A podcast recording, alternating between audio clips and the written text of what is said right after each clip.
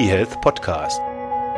Der Podcast rund um Gesundheits- und Medizininformatik vom Hoch- und Niederrhein.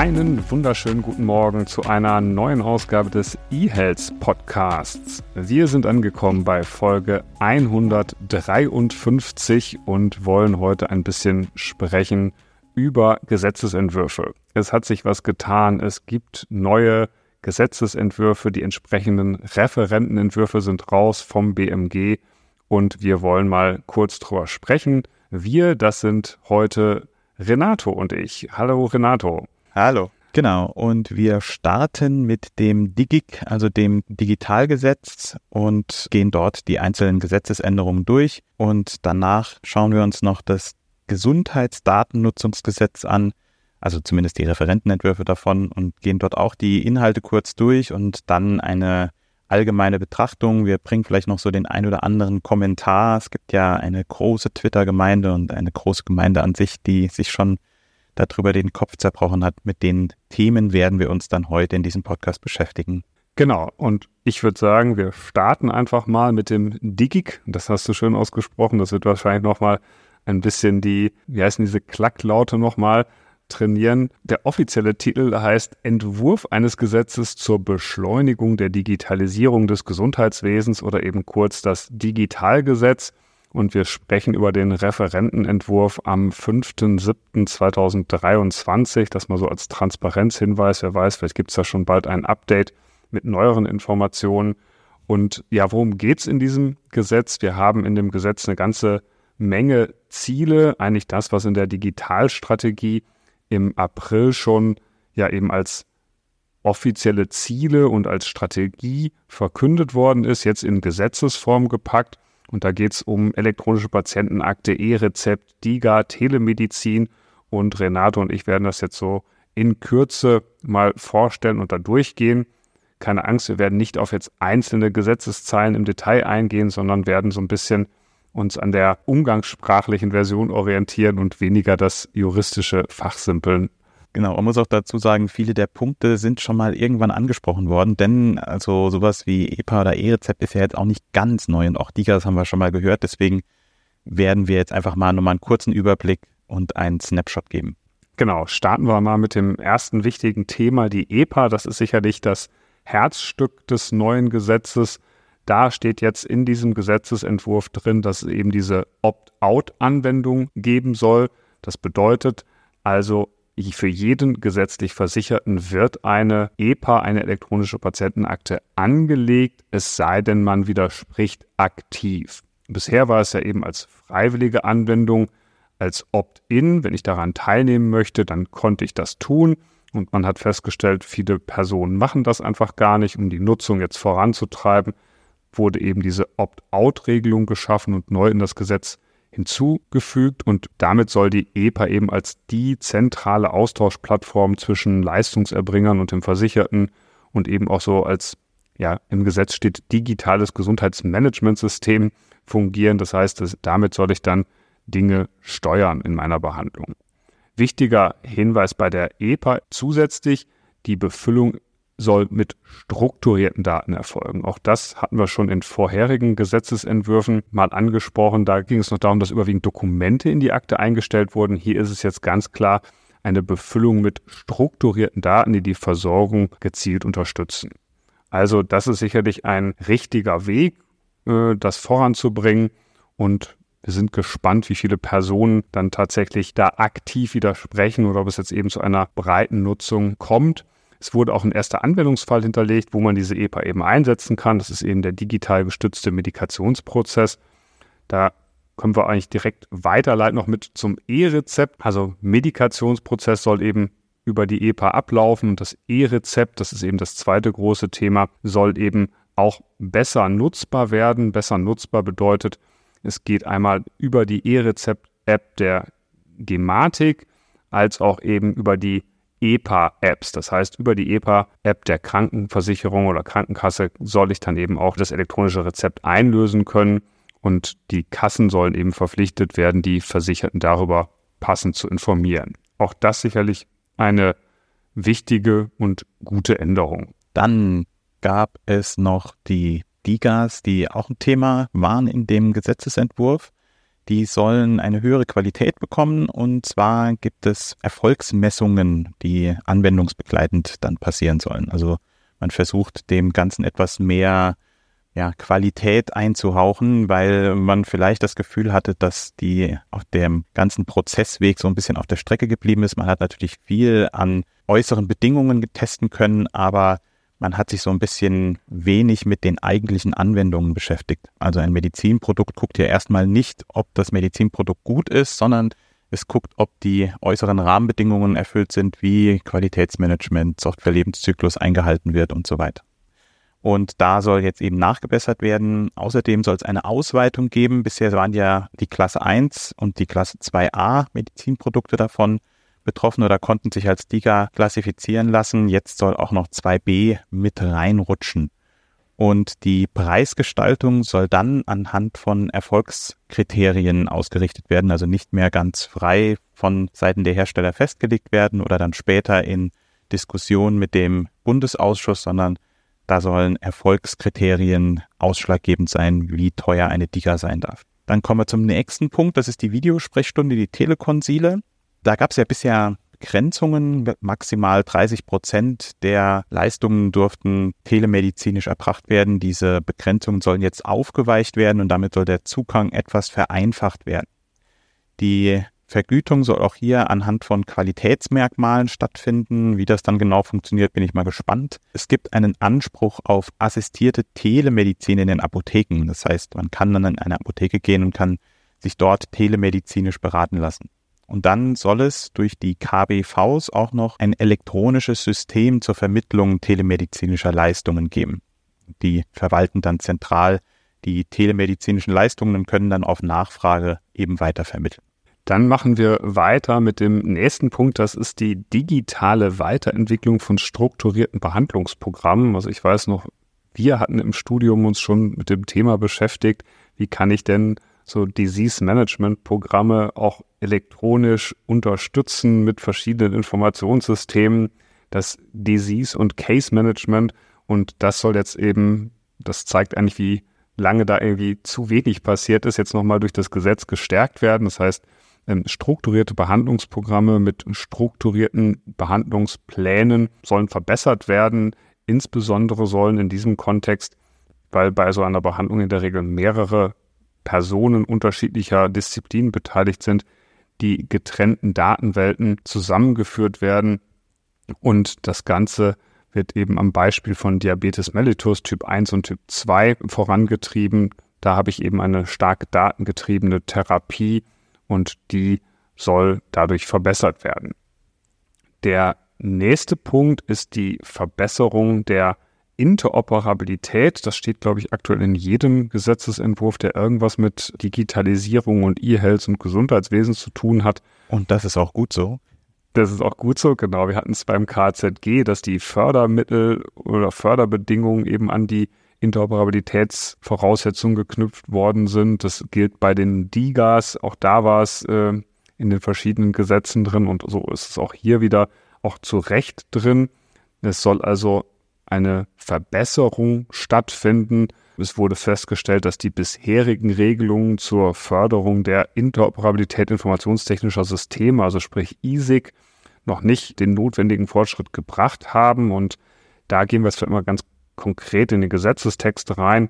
Da heißt es, das Bundesministerium für Gesundheit wird ermächtigt, durch Rechtsverordnung ohne Zustimmung des Bundesrates zur Förderung der Interoperabilität und von offenen Standards und Schnittstellen die Einrichtung und Organisation eines bei der Gesellschaft für Telematik unterhaltenen Kompetenzzentrums für Interoperabilität im Gesundheitswesen sowie eins von dem Kompetenzzentrum eingesetzten Expertengremiums und so weiter, jetzt kürze ich mal ein bisschen, einzurichten.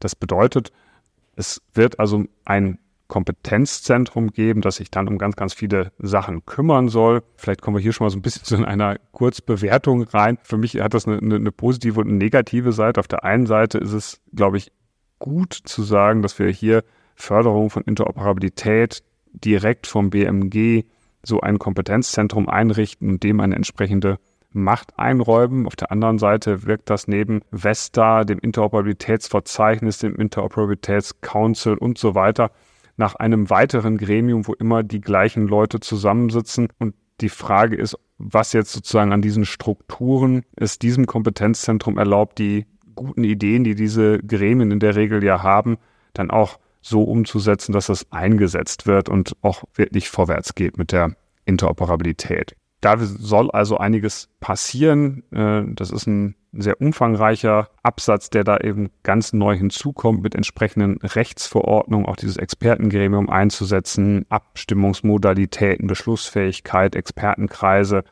mit entsprechenden Fristen auch zu versehen. Insgesamt, glaube ich, ein wichtiger Aspekt dieses Digitalisierungsgesetzes.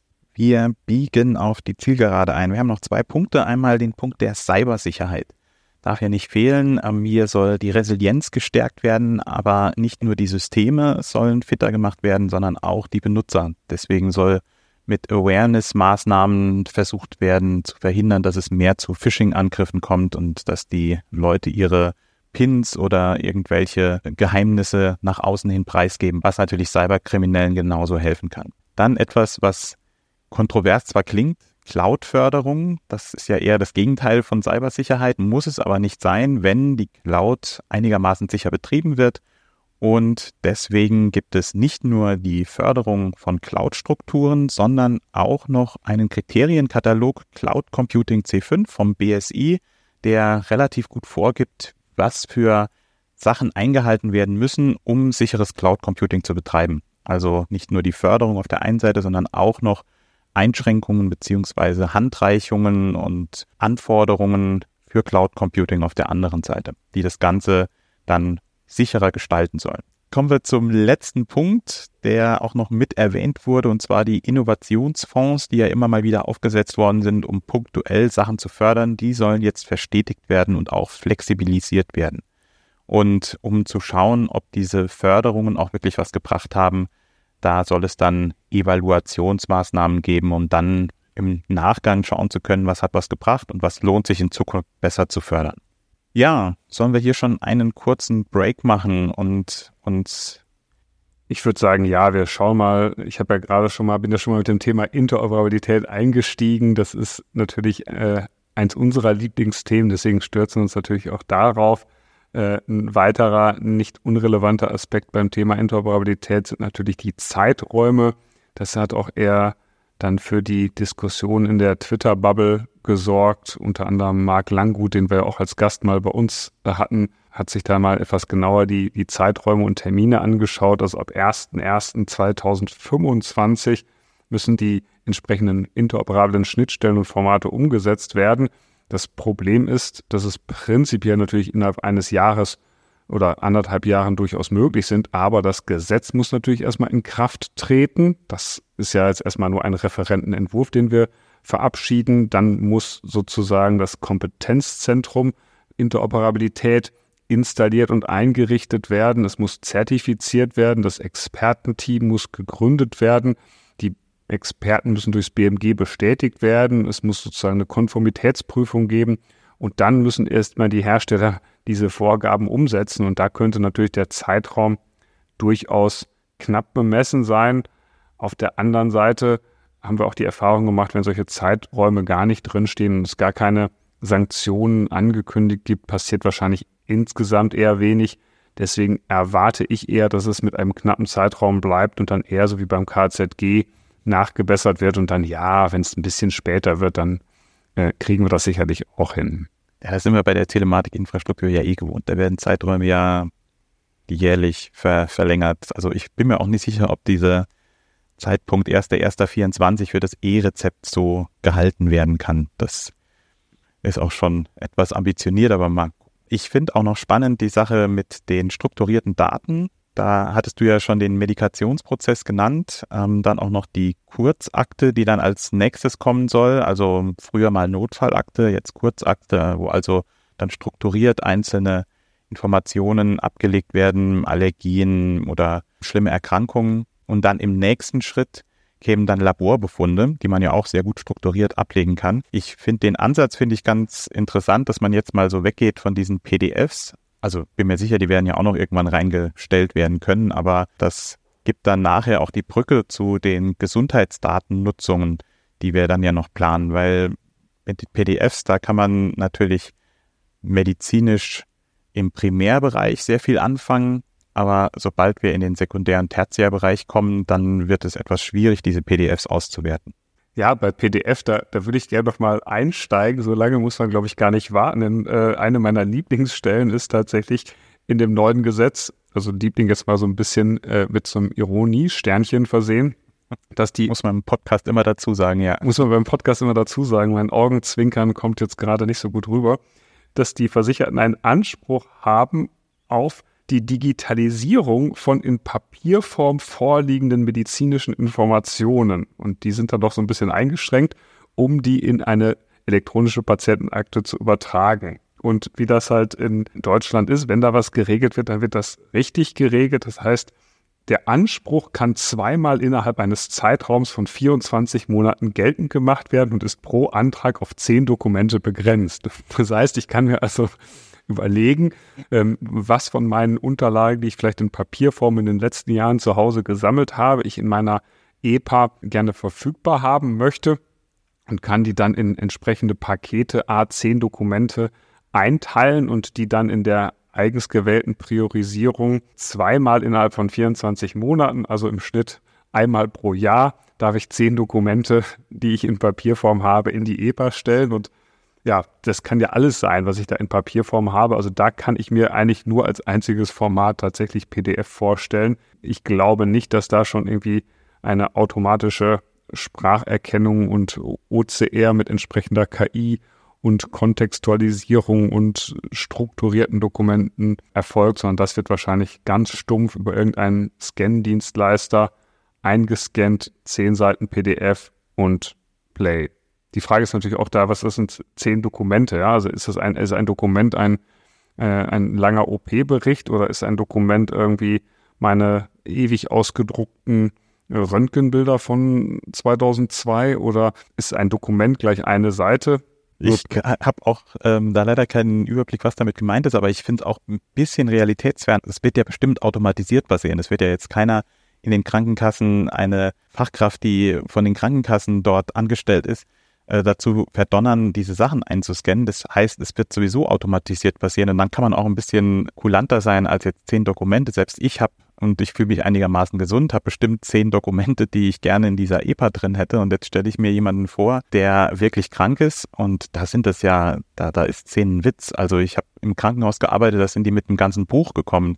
Und ähm, das sind ja auch durchaus relevante Informationen, die da drin stehen. Also ob man da mit zehn Seiten pro Jahr wirklich gut bedient ist und ob man da nicht eher sagen sollte, diejenigen, die viel haben, die sollen auch wirklich gucken, dass alles drin ist und diejenigen, die wenig haben, die können überlegen, ob sie das überhaupt drin brauchen, damit man die Last ein bisschen verteilt. Das ist halt eine Frage, die man hier durchaus stellen kann. Oder man macht das über so Abo-Modelle wie jetzt bei Twitter, dass man so für den kostenlosen EPA-Zugang darf ich zehn Dokumente einstellen. Ich darf dann den Premium-Service oder den Platin-Service dazu buchen. Dann darf ich nochmal zehn weitere oder 20 weitere Dokumente hochladen oder sowas.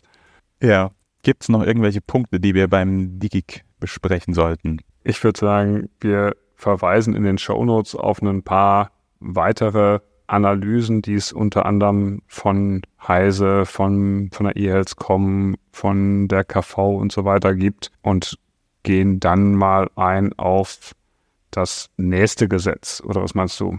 Ein letzter Punkt vielleicht noch. Es gab ja auch Kritik daran, dass die EPA durch die Krankenkassen bereitgestellt werden soll. Und das Problem daran ist, wurde gesehen, dass die Patienten in Deutschland nicht unbedingt das beste Verhältnis zu ihrer Krankenkasse haben, beziehungsweise nicht das Vertrauen in die Krankenkassen bringen. Und das ist ja auch ein Thema von diesem Gesetzesentwurf. Also das ist meiner Meinung nach auch sehr eng geknüpft an diese Opt-out-Lösung. Deswegen weiß ich auch gar nicht, wer als Alternative in Frage kommen würde, um diese EPA bereitzustellen. Also wenn es nicht die Krankenkassen wären, wer hätte dann überhaupt eine Information darüber, wer alles versichert ist und wem eine Akte zur Verfügung gestellt werden müsste. Sonst wären wir ja wieder in der Situation, dass man sich aktiv melden muss und muss sagen, ich hätte gerne eine Akte und dann wären wir bei der Opt-in-Lösung. Aber ähm, mit so einer Opt-out-Lösung ist aus meiner Sicht die Lösung über die Kassen die praktikabelste und mein Verhältnis zu meiner Krankenkasse, die ist relativ gut, obwohl es sogar eine private Krankenkasse ist. Aber wie siehst du das, Bernhard? Ja, ich sehe das ähnlich. Also in der Praxis sehe ich wenig Alternativen, wie das umsetzbar ist. Jede andere privatwirtschaftliche Organisation, die so eine Akte anbieten könnte, hätte sicherlich auf der einen Seite dieses Opt-out-Problem. Wie kann ich das feststellen? Und B, auch da wäre sicherlich die Frage des, des Vertrauens. Ja, da wird sicherlich Organisationen geben, denen man mehr vertraut und Organisationen, denen man weniger vertraut ich glaube, um jetzt überhaupt vorwärts zu kommen, ist das schon ein Weg, das bei den Kassen zu lassen oder den Kassen diese Aufgabe zu geben. Über technikneutrale Spezifikationen kann man natürlich dann mit Mehrwertdiensten und anderen Sachen natürlich auch anders noch an diese Akten andocken. Ich glaube, da wird es dann eher drum gehen. Ja, und Krankenkassen haben ja auch gar keinen Zugriff auf die Inhalte, sondern verwalten das Ganze nur. Ja, dann kommen wir zum letzten Punkt. Vielleicht auch so eine Brücke dazu. Das Gesundheitsdatennutzungsgesetz, das auch in einem Referentenentwurf jetzt vorliegt.